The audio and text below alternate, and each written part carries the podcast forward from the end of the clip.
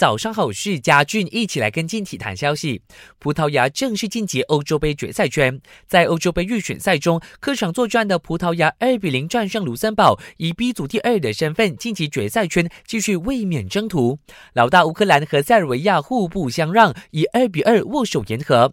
英格兰继续高奏凯歌，凭借温克斯打入的国家队第一球，哈里凯恩、拉什福德和芒特各进一球，最终四比零狂胜科索沃，以七胜一负夺。下 A 组头名，同组的捷克则零比一不敌保加利亚，排在第二。法国二比零击退阿尔巴尼亚，以领跑 H 组的姿态晋级。尾随在后的土耳其送安道尔吞下两个光蛋，摩尔多瓦则一比二惜败在冰岛脚下。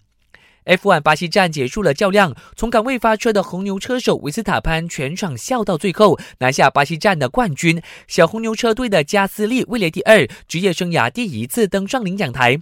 迈凯伦的小塞恩斯则排在第三。